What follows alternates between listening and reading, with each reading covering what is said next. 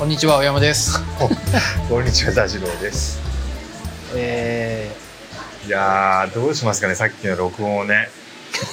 あのー、実はここまで、で、えっ、と、ど、どんぐらい？今5時？ということは？うん昼の1時ぐら3い時ぐらいだねね。ああ、そうそう、2来たのが時ぐらい。1時ぐらいでしたか ?1 時に来てて、そう1時。で、と撮り始めたの2時で、みたいな感じでしょ？かれこれ3時間。えっ、と、今、8月の28日でして、はい。モールの想像力展が昨日終わって、撤収を日本橋高島屋で今日作業をひとしきりして、作業中もこう録音したり、うんで今あのちょっと日本橋からブラブラ歩いてカフェでビールを飲みながら、はいい。ろいろ話してはいって、で、まあ、日本橋高島屋のあの、えー資料館東京の海老名さん副館長もはい。一緒にさっきまでいらっしゃって、はい。いろいろ話したんだけどこうちょっとプライベートな話をしすぎそうね。て、まあい、や、まあ、そそもそも作業しながら喋ってるので、すごいこ雑音も入るしなんかこうちょっとわかんない、まあ、あ後でこれ聞き直したらあれあの無言のあれが続くあれもいいんじゃないかみたいになって、もしかしたら。これを聞いてる人ははい聞いた後かもしれないいやわかんない。どうだろいやバラバラでもいいんで音声データだけくださいと。俺もちょっと聞いてみたあいてかみのりさんに聞かせたい。妻に妻に聞かせたい、うででもちょっと今海老名さんもお仕事で戻られるということだったので録音始めて3時間ぐらい経った末にもう一回ちょっとちゃんと収録をしようじゃないかという感じです。もうすでにビールも何杯か飲んで。ですよね。日本橋のこれはなんだイタリアン。なんだイタリアンのなんか洋風の。レストラン。洋風のお店で BGM が流れてるのは大丈夫なのかと思いつつでわかんないからとりあえず録音してみようとうことでやっております。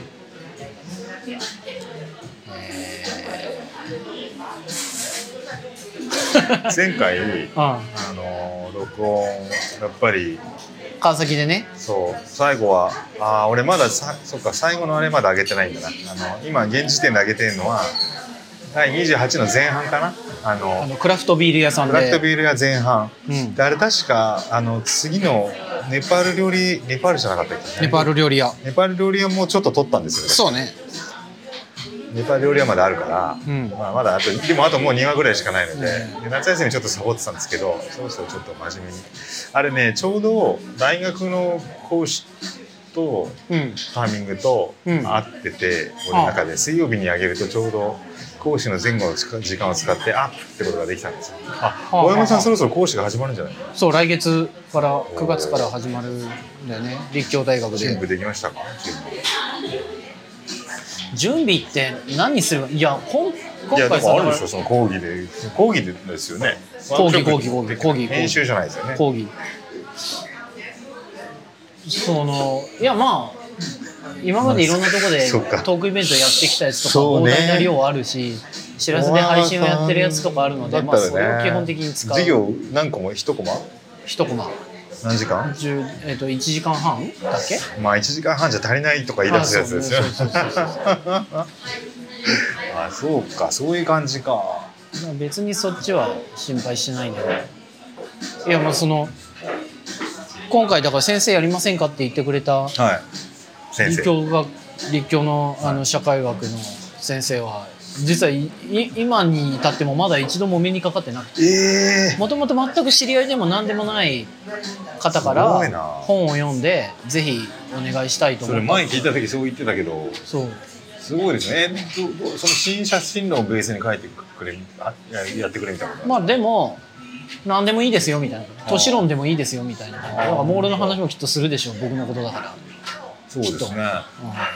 でも今さあれあれなんだってね学生大学も大変でシラバスに書いてある以外のことをやったり書いてあるのにやらなかったりすると学生さんからクレームが来るらしいよ。そういうのない？まあ、建築ってまあそんなにあれでもない。ううちはあでも、えっと、うちはほら演習なのでああそうかそうか。その課題をワークショップみたいなのやれるところだからそんなないんですけどでもアンケートを取り入れてみたいなのはすごいややりますねだから一応自分の作品が公表されないのは嫌だみたいなこと言ってじゃあ公表された人は手を挙げるシステムとかを作ったんですけどあもう途中から全然みんなその酷評されるのが辛すぎて お互いに嫌な空間が流れあーてすごい今減ってますねそれ。あああとえそ公表されたい人はいって言ってえ僕の公っとね、事前表してくださいってやる、にあの写真を送っていくんですよ。ああ公表されたい人はサムネイルの写真を送ってくださいって言ってやって最初のうちは何人かいたんですけどだんだん減ってきて今はゼロです。あそうですよね。選ばれなかった作品のあーそうね。酷評を聞くのはね。あねいやもっとこうしたらうまくいくはずみたいなこと言うんだけどうんもう何にもピンとこないとかも結構あって結構難しいんですよね。そうだよね。うん。あとねちょっとその話で面白かったのはあの大学の講師をいろいろやってる人に聞くと、うん国公立でうん全員を公表しないっていうのはありえないっていう話はへ聞きました。えへえ要はその何らかのフィードバックを必ずする。そうそうあのすごいそのできる子だけ扱うっていうやり方は私立だからこそできるみたいな、あまあ、ー人数の問題もあるのかもしれないですけど誰か言われたんだけど芸大系の人言われたんだけど誰誰かに言われました。だって今受け持ってるのってす学生何人まあ90人かな今90年。人とか無理でしょだって。無理なんですよ。無理だ無理だから例えばグループにしてそれぞれグループで全員話するとかっていうのがやるらしいですよ国公立は。そうか。国公立だったけどそんな感じなかったよねね。別に。あそれはありえないって言われましたね。まあ時代も人数も違うからまあね,、いやいまだにさそのこう立教大学僕だからキャンパスなんか入ったことなくて教室どこでどういう感じなのか 一切何にも分かんないままなんだよね。もう来月始まるんだけどもうなんかちょっとこっちからどうなどうどうしたらいいんですかって連絡をすべきなんだろうなと思いつつ、まあでも9月半ばうん。今年うちま早稲田はね10月からだったじゃないですか、う。ん。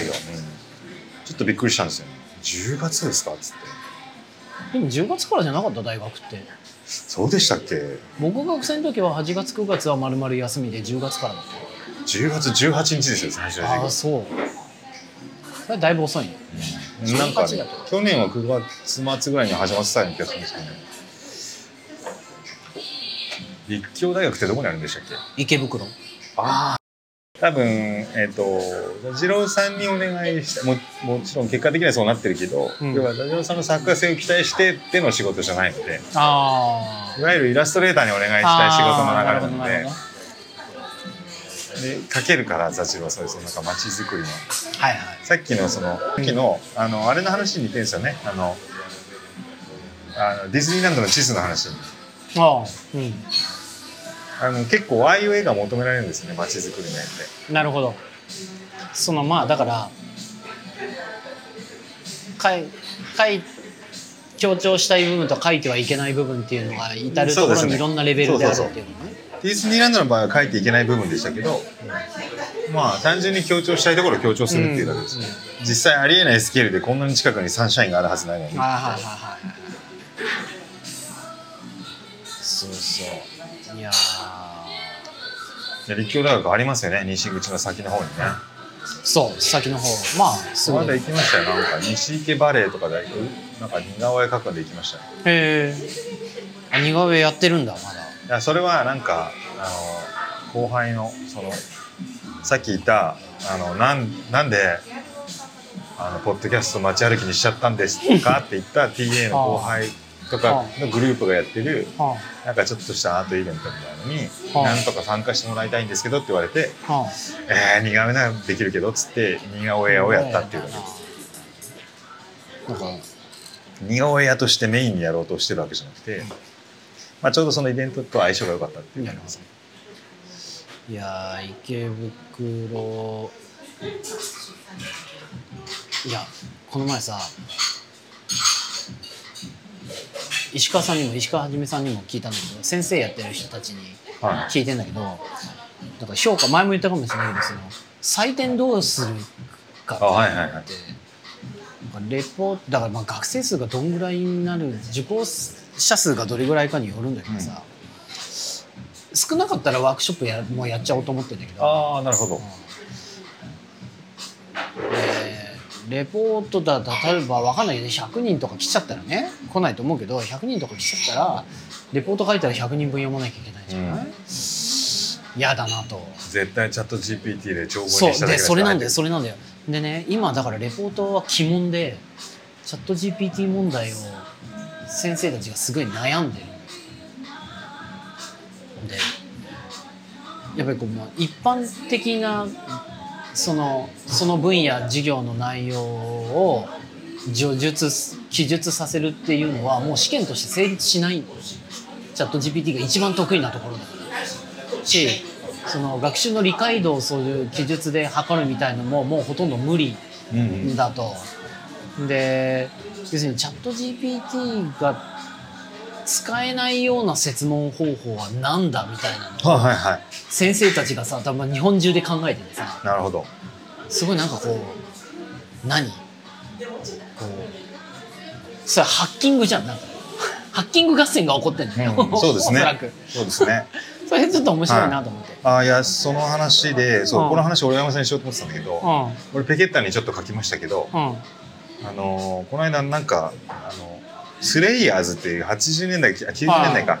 のあのイラスト描いた人が最近のコミケの同人誌で AI 使ってるっつってうん炎上を仕掛けたのがあってあったあったあった。あったでしょ？で実際 AI 使ってなく使っててなくて。あの時俺はめちゃめちゃ面白いなと思ったのは僕はうん。AI を使ってませんっていうことに証明に使ったのがレイヤー構成だったんですよ。ああそうそうそうだったそうだった。でレイヤー構成を使ってここにこういう主線を引いてこういう色作りをしてっていうことをや説明。そう。今はまだわかんない。将来それも通用しなくなるかもしれない。そのレイヤー構成込みで AI が作るかもしれないんだけど今はその絵を AI じゃないというハンコを押すためにはうん。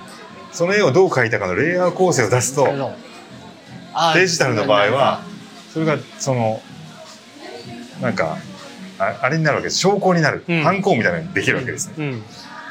で俺がすその話すっげえ面白いなと思ったのはうん。やっぱりそのちょうどレイヤーってちょっとやっぱり面白いなと思って俺ちょうどレイヤー機能が生まれた時にパソコンを初めて手にして、うん。フォトショップにレイヤー機能がついたのがフォトショップ3.0なんですけど3.0って何年だ？1900年。96年ぐらい。95年かな？ぐらいか。95年か96年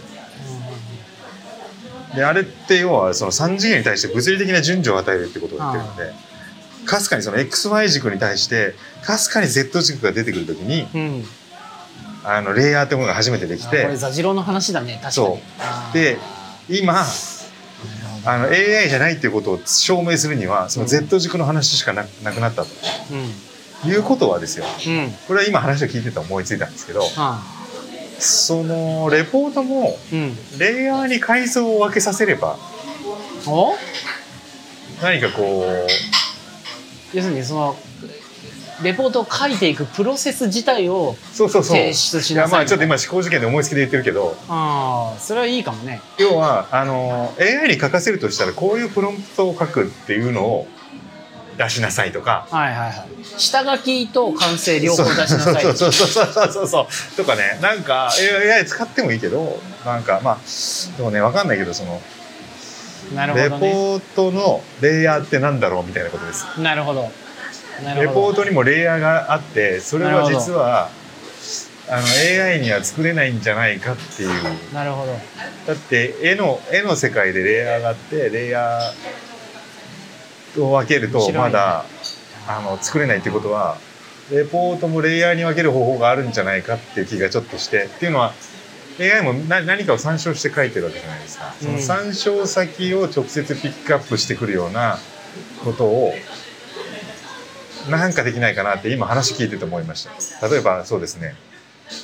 うんもうあ例えばですね。うん完全にコピペにしろと。うん。あそれやってる人いるね。あそうなんですか、うん。コピペだけで論文を書きなさいって出題してるで要はコピペのそのベースになってる文章の文章の文献の参照だけを書けば、うん。あのた正しくコピペができてるってことだから、理解してるってそそういううことがそれってレイヤー分けの一種みたいなことですよね、僕僕あの炎上詐欺すげえ面白いなと思って。はい。えいくつか面白いと思ったのあったんだけど一つはやっぱり同じようにあのレイヤーホラーって言ったのフォトショップかイラリかわわかんないクリスタかわかんないけどあのレイヤーのやつをこう、うんキャプチャーして見せてたんだよね。はいはいでそれあれすごいで僕が思ったのはその AI はレイヤー使ってないんだっていうのがあ発見だ。ったのそう。そうそう そっちが発見だったのそうそう。いやまあそうですよね。そうそうそう。いやそういうことですよ。いや使っ内部でそれに似たようなものを使っているのかもしれないけど要するにその人間が絵を描くっていうのはうんその常に空間を二次元平面に落とす時ことなん要するにその手は体より向こう側の手は体より向こう側にあるからレイヤーが下になるみたいな前後関係の繰り返しなわけどねで背景は後ろの風景ははい椅子はそれの後ろにあって、はいさらに向こうにドアがあってってはいうようなやつなわけじゃない？だから常に空間の空間を引き写してるんだよね絵を描くっていうことは。レイヤーが発生するってそういうことじゃない。でおそらく AI の絵の出現の仕方っていうのはうーんってなんなんかよくわかんないムニュムニュムニュっていうところからある時一瞬でバッて出てくるっていう。あいや本当にそうかどうかわかんないよ。あでもね何回か解説されてましたけど、うん。あれなんですって。なんかねノイズみたいなのをあ一回作そうそうそうそうってでこっちとこっちがどっちがいいかみたいなのを繰り返すって言ってましたよね。ステーブルディフュージョンの仕組みってそうなんだね。ノイズをでだんだんわけわかんないやつにしてったのの逆からこう演算していってあの再現する何回か遊んでだからあれレイヤーじゃないじゃん。やっぱさ1枚の最初から1枚の図としてじゃない。そう。ああとね。そこが面白い。だからあれ空間じゃないんだよ。だから絵あそうそうそう。絵最初から絵なんだよね。あの一方で俺が最初にあの AI で何回かこう遊んでみて感じた実感の話と、今の小山さんの話はすごい似てるんですけど、うん。この話も前にしたかもしれないけどあの AI で絵を描かせてみてうんめちゃめちゃ感じたことは、うん。逆逆でこいつら、書き割りのレイヤーでしか考えてないなと思ったんですよ。どういうことかっていうと、うん。と手前に人がいてうん。ああはいはい。なるほど。で後ろに草むらがあって、はいはいはいそその向こうに山があってうわかるわかる。そのその先にそのなんかあ空があるみたいな描き方しかいいくら、要は斜めから見てアクソメを描いてくれって言ってもうん。彼らはその同じ絵を視点を変えて、立体的に見るとこっちから見るとこうなるはずが全然できない、なぜならその平面同士でしか参照してないから、うん。それ僕ずっとずっと写真館で描きたいと思ってるのは背景の問おお聞きたい聞きたい。めっちゃ聞きたい。背景の問題でうん現実世界に背景というものは存在しないじゃん。確かに。ああ面白い話だなそれ。はいで絵って例えばその漫画とかアニメを見ていてはい。すごく言われてみるとすごく変なのは常に登場人物がいるんだよね。はいはい。現実世界ではさ常に真ん中および画面の主要な部分に人間重要な登場人物がいるっていう風景っていうのはほとんどなくて、はい。あれってやっぱり異常なアングル選びなんだよ漫画とかアニメってうん人中心主義なんだよね。当然のことながら。そうすると人以外の部分がなどうなるかって言ったらそれは全部背景ですっていうことになる、はい。なんだけど現実世界って背景と登場人物の間はこう地続きだし物理的につながってるし背景と呼ばれるものの間にいろいろ背景ともう主要モチーフとも呼べない物体っていうのがいろいろあるはいじゃない。でいつ背景という概背景の誕生を知りたいと思った。なるほどなんか俺が思う写真の背景みたいなことで言うとうん写真って背景を消そうとするじゃないですか、ぼかしによって。つまりそうそうそうそう。いや俺ねあの写真のぼかしのところが、うん。あの絞りを開いてうん。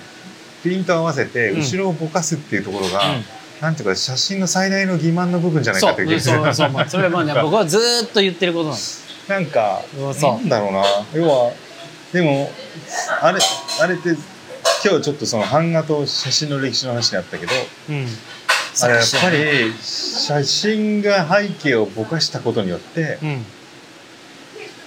なんかその背景がなくなったというかうん。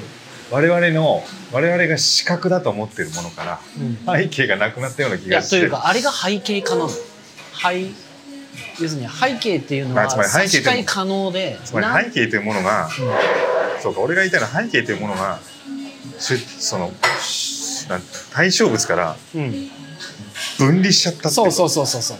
そうなの。そうなの。初めて背景ってそういうことだからさ分あ離のカメラの絞り機構でうん。初めて分離されたんじゃないかと思うんですよ。で人間の目は確かにカメラに似てるけど、うん。実際何か対象物を見ていて前のピント後ろのピントみたいなことを考えているっていうか多分脳は認識してないじゃないですか、ボケってボケってこれいろいろ異論もあるし反論もあるんだけど僕が信じてるというかずっと言ってるのはボケっていうのはカメラによって発見された効果で人間の目は基本的にボケないんですよ。そうだと思う。だってボケてる背景景を見ようとしたら瞬時にそこにピントが合っちゃうから、これうんそうこの話前もこのラジオでしたけど、うん。スーパーリアリズムの人が撮った写真で、うん。あのしょ顔顔をと女の子の顔を撮って後ろがボケて、うん絵を描いてこれがスーパーリアルでしょって言っうんて僕は見たままに描きたいんですって言ってると、うん。まあふざけんなよって言ってるのはまさにそのその点で。あれフォトリアリズムでしかなくてリアリズムじゃないの。そうそのそれはままさに写真が分解した話だと思うんですよね。であれによってで多分そのでも肖像画って昔から背景と描くべき中心の人なので、もう背景が分離してるんです。そのボケとかとはかんまたちょっと違う意味でその主題と背景っていうレイヤーになってるのねあれこれでも一応確認したいんですけど多分カメラの発明以前ってうん、後ろをぼんやり描くなんてことは誰もしなかったですよね。いやわかんない「モナ・リザ」の後ろがさ空気遠近法でボケてるみたいな話っていうのはよく出てくるわけよ。あでも空気遠近法はカメラのボケボケとは違う。ボケとは違うので、ちゃんとなんていうかエッジははっきりしてるじゃないですか、うん。空気遠近法は、ね、後ろになってくると白っぽくなってくるだけだから、で多分モナ・リザはカメラ的なボケはしない。要は絞り的なボケ絞りが要は F1.4 みたいな感じにはなってないんですよ。あやっぱそうだよね。あそう俺なんか薄々思ってたんですけどそうですね。あとごめんなさい。さっきすっげえ最初の方に出てきた話で一個だけ反論したいことがあるんですけど、うん。っていうか漫画はうん。うんあの大体こう顔ばっかり写ってんじゃんみたいなのはうん。確かにそうなんですけど、やっぱねいい漫画家はうん。うん顔写さないんですよ。ああなるほど。なるほどね。重要なシーンで全然顔写さないんですよ、なんかねイメージしやすいのはね足立みつるとかそう足立みつるそうなんだね。足立みつる足立みつるは本当にそうね天才っていうかすごいよね。高橋留美子とかは割とあるかも。でこの間ねなんかわなんかちょっとしたきっかけで高野文子漫画を見直したんですうんけどやっぱすごいわ。あすごい強烈なやつを前に出してくる。ああ本当ねこの間読んだんですけどあな何読んだ？あのね棒が一本です。ああ棒が棒が一本の奥村さんのはいナスおナスかな？はいはいはい。やつであのーなんか家電屋さんの奥村さんのうん。話だから家電がところどころ出てくあー。ってそうなんか緩和球大みたいなところでうん。出すんですよそれぞれそのうん。電気ポットとはいかドライヤーとか。はいはいはい。一番でけえのその ページの中で。はいで多分そのすごかったよあれ。うん。う んでで若い時見てすごいと思ったのをもう一回思い出したんですけどなるほどね。もうここのとこずーっとた高野文子とかに。娘の名前高野文子から取ったし。あ実は。そうなんだ実は。そうなんだね。そう。サインももらった一回サイン会で。へえねそうだからあの本当に漫画上手い人はやっぱり背景、まあ、その、はい。顔が映ってない背景を入れるのがめちゃくちゃうまい。でもあれも映画なんですよね。ね映画なんだよねあれって。ね。うん完全にそうなんだよね。いやだからまあ人間中心主義でやることは間違いないじゃない？人間まあ人間じゃなくてもいいけどだから主人公とかキャラクターが必要なわけじゃん。ああとね、まあそうそう。とかアニまメって、漫画論の話でもう一個したい話うん。すると、これは日本の漫画これ前話したかもしれないけど日本の漫画はすごい歌舞伎っぽくて顔芸なんですよ、ああはいはいかどんな表情してたかを、その一番大事なシーンでアップで見せるんですけど、うん。俺はあんまりあんまり好きじゃない。えー、そうなの？あれあんまり好きじゃない。そのその点に関しては、へなんかこう泣き顔とかででっかいセリフで書いてうん。1ページ1コマ使ったりするでしょ。はあれい。うのってヨーロッパの漫画では見られないし、俺はあんまり好きじゃない。あなんで好きじゃない歌舞伎っぽいとは。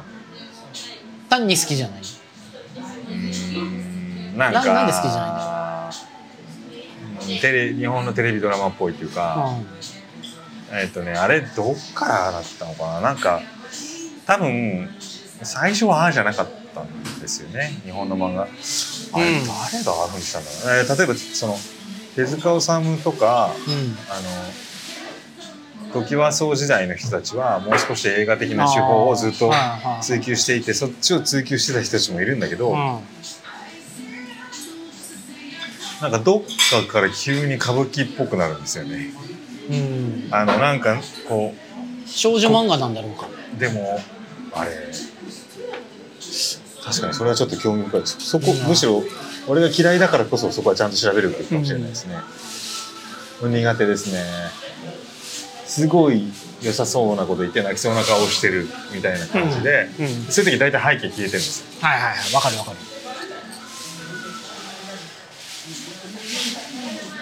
あれが苦手です、俺はやっぱりその青山さんの話似てるのかもしれないけど俺はだからその顔ばっかの漫画がやっぱり苦手なんですよ。あ4コマ漫画ならいいですけどね。物語を語るのに、ね。4コマ漫画なんだよね。人間中心主義物語を語るのに顔で語らせないでくれってすごく思いますね。なんか照明の当て方みたいなこともちょっとこの間なんか日本のドラマはやっぱり照明をたくさん当てすぎ影がないように照明を当てすぎるのは不自然なのはすごく安っぽく見えるみたいな話をなあ前昔からある指摘だよね。読んだんですけどあれってだから歌舞伎の発想じゃないですか。あのはこあはい真っ白塗った顔でうん。決め顔を作っていうん。バーンみたいな。うん。やっぱり俺はそういうのがあんまり好きじゃうないんですよ。ん。好きじゃないというか文化として面白いとは思いますけど、うん。その自分が書きたいとは全くそうですそうそうそうあの文化として面白いしそれが発展することは本当に喜ばしいことだとは思いますが。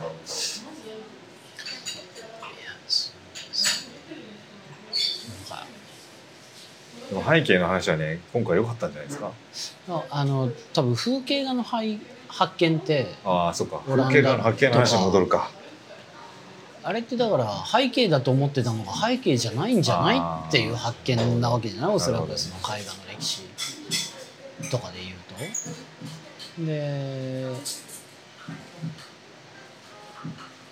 風景画はね発見されるまでは、てか風風景がすそのものそのものがそうやって発見されて、いやなんかちょっと想像してみるとすごい面白いと思うんですけどうん。今我々が親しんでいるものってうん、風景レベルで発見されてないものがこの先あるとしたらすげえ面白くないですか？ああなるほど。なるほど。後の人から見たらそうそう。いや実は21世紀前半までう。んなんとかっていうのはなんかみんな存在しして描いていなかったそうそうそう。存在していなかったんだっていう。なんだろうね。なんかあったらびっくりするだろうなと思うんですよね我々が全然普段目にしていて全く身近にあるけれども、何かそれを概念としてそう。獲得してないやつね。あるんだろうな。きっとななんだろうこのね話をしててちょっと思い出すのはあのこれ俺すげえ好きなあのね安住紳一郎日曜天国に出てきたエピソードでうん。めちゃくちゃ好きなエピソードなんですけうど、ん。あのオブラートっていうのが薬局に売っていて驚いた人の話っていうのが出てくるんですよ。でなんかちょっと理解できるというかえどどういう意味？だオブラートって存在するんだって。ああオブラートに包むっていう慣用句は知ってるけど。そうそなるほどね。うで安住紳一郎がすいごいいいこと言って、うんで確かにうん。オブラートに包むっていうこと言葉しか知らなくて、うん。ある日薬局にそれを売ってたらどれぐらいび要は我々からしてみると、うん。コンセプトみたいなものがあ例えばねその概念上しか存在しないはずのものががある日実は形のあるものだったって知った時の衝撃と言ったらそれはすごいでしょうねって言ってそれは結構そのなんていうかツッコミが良かったというか。ああなるほどね。でそういうレベルで我々が発見してない。そのが概念上しか存在していないものが実はすぐそこにあるかもしれないと思うとそう思うと夢がありますね。うん風景の再々発見というか風景をもう一回発見するんじゃなく風景レベルの発明ができたらいいなって。で多分すでに身近にあるんですよ風景のことで言うと。うん。ああこんな考え方したことなかったけど俺結構面白いこと言いましたね。いやだいぶいいこと言うから風景そうね。風景レベルのことででも風景発見したのはカメラの前に発見したわけですよね。あれって何がきっかけだっただったんでしょうね。旅行がきっかけだったんですかね、えー旅行旅行旅行の発見とも合ってる旅行そうそうですね。旅一般的にいいいくつか多分説があるんだけど僕が知ってるのはやっぱり